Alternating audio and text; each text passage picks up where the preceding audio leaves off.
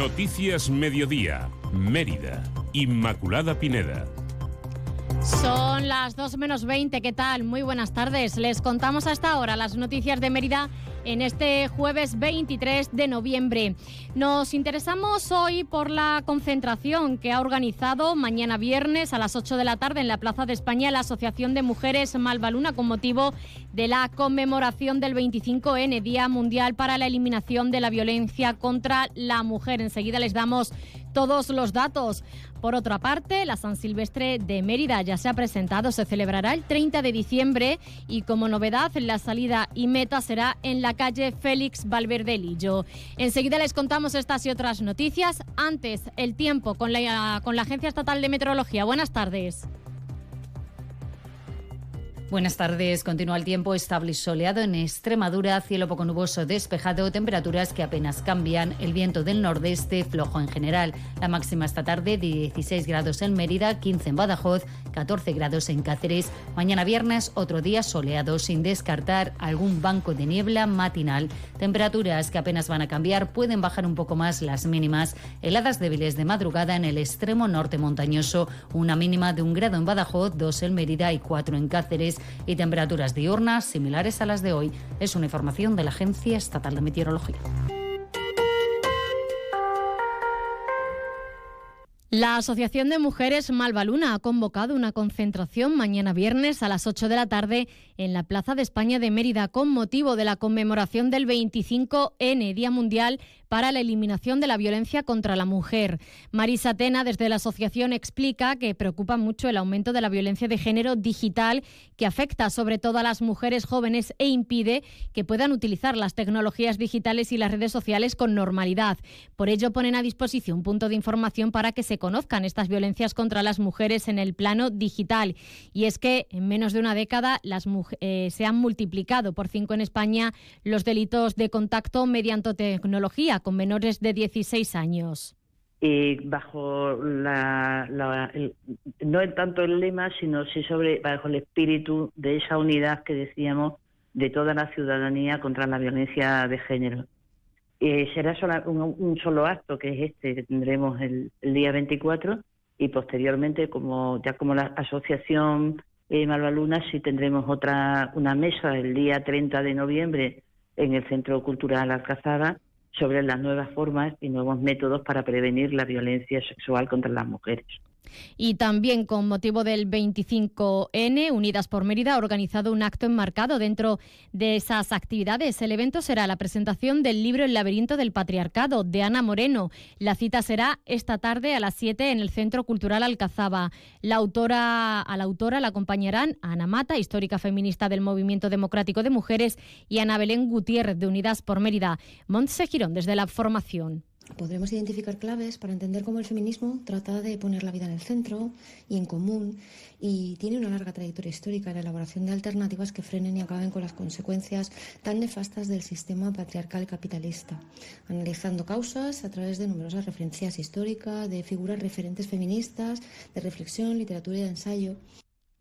Más asuntos. La formación por Mérida ha presentado alegaciones a la modificación parcial de la Ordenanza Municipal de Contaminación Acústica. Explican que los conciertos de pequeño formato en las terrazas situadas en el exterior de esos, eh, de esos establecimientos superará el nivel máximo establecido en la propia normativa. Lo explica el portavoz Miguel Valdés. Pretende eh, que se hagan conciertos en pequeño formato eh, de hasta tres personas en, la, en las terrazas. El, problema de esto es que cómo controlas la emisión de, decibelios de, tres músicos tocando en la, calle, ¿no? Realmente. Entonces entendemos que o bien se controla de alguna manera eh, los decibelios que emiten, o de lo contrario no se podría hacer porque prevalece el, descanso de los vecinos. Es decir, y aparte quería contra la propia norma que establece las limitaciones en decibelios, que son 45 de noche y 60 decibelios de día, lo que se puede eh, emitir desde la calle.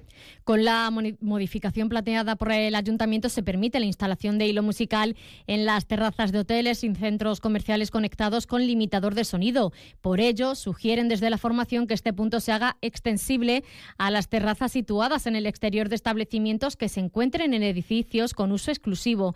En las mismas condiciones dicen que en el punto anterior por un simple principio de igualdad pretenden eh, el hacer conciertos de pequeño formato también dentro de los locales. Sin embargo, de forma absurda, no, no, no, no, no poner hilo musical, que sí es mucho más controlable a través de un control. Exactamente igual que poner hilo musical en las terrazas.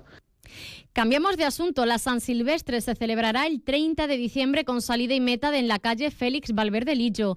La prueba va dirigida a personas de todas las edades, desde los más pequeños que tienen que realizar las carreras acompañados de sus padres hasta aquellas personas mayores, hombres y mujeres. Podrán participar todas aquellas personas que lo deseen, ya se traten de atletas federados o no, y los participantes podrán llevar equipación deportiva o ir disfrazados. El trazado dispondrá de tres circuitos urbanos. El circuito A, que tendrá una distancia de 4.000 metros, el circuito B tendrá una distancia de 1.000 metros y el circuito C, que corresponde a los participantes de menor edad que celebrarán sus pruebas en la calle Félix Valverde Lillo con una distancia aproximada de 200 metros.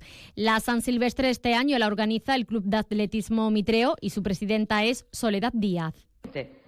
Porque lógicamente los que vayan disfrazados, los que vayan en un grupo de, personas que se han disfrazado, pues lo que menos les va a importar es si corren mucho o corren poco. Quieren hacer ese recorrido eh, disfrutando y pasándoselo bien. Y luego además pueden continuar la noche cuando termine eh, la carrera, pues mm, disfrazados, eh, animando un poco la fiesta. Entonces, para eso también, con independencia de, las carreras, que todas las carreras tienen su premiación con sus trofeos y demás para el primero, el segundo y el tercero, o sus medallas. El secretario general del club, Fernando Ceballos Zúñiga, ha explicado cómo realizar las inscripciones.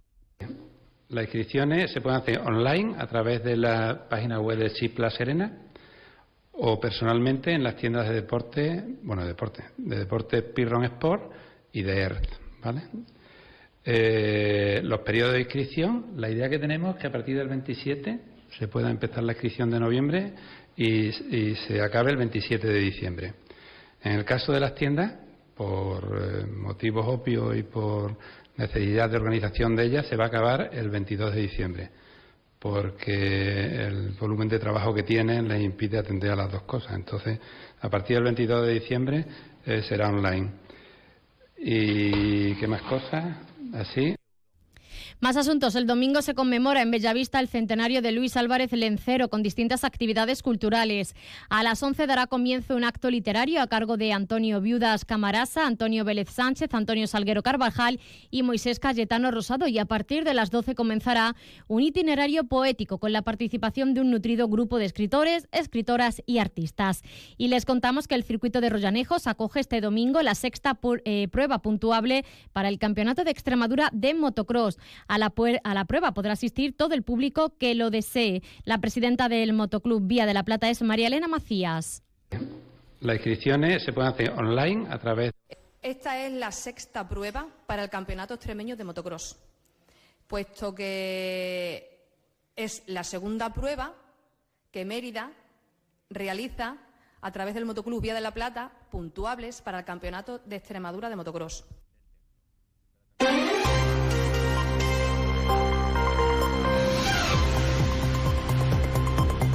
Y les contamos brevemente algunas citas culturales para el día de hoy. El Festival de Cine Inédito de Mérida proyecta a las 9 de la noche la película japonesa Perfect Days, que también se puede ver mañana día 24 a las 6 y media. Por otro lado, ciclo de conferencias del museo con la conferencia Altamira, el descubrimiento del arte paleolítico en el Centro Cultural Santo Domingo de la Fundación Caja de Badajoz a las seis y media de la tarde.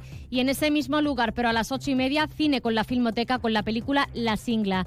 Y el próximo viernes, día 24, a las seis de la tarde, tendrá lugar en la Biblioteca Pública del Estado, Jesús Delgado Balondó, la proyección del corto París 70, que pretende visibilizar la enfermedad del Alzheimer y homenajear a los cuidadores. Y un apunte más, concierto de Alain Damas y Abraham Samino en el Centro Cultural Santo Domingo este viernes a las 8.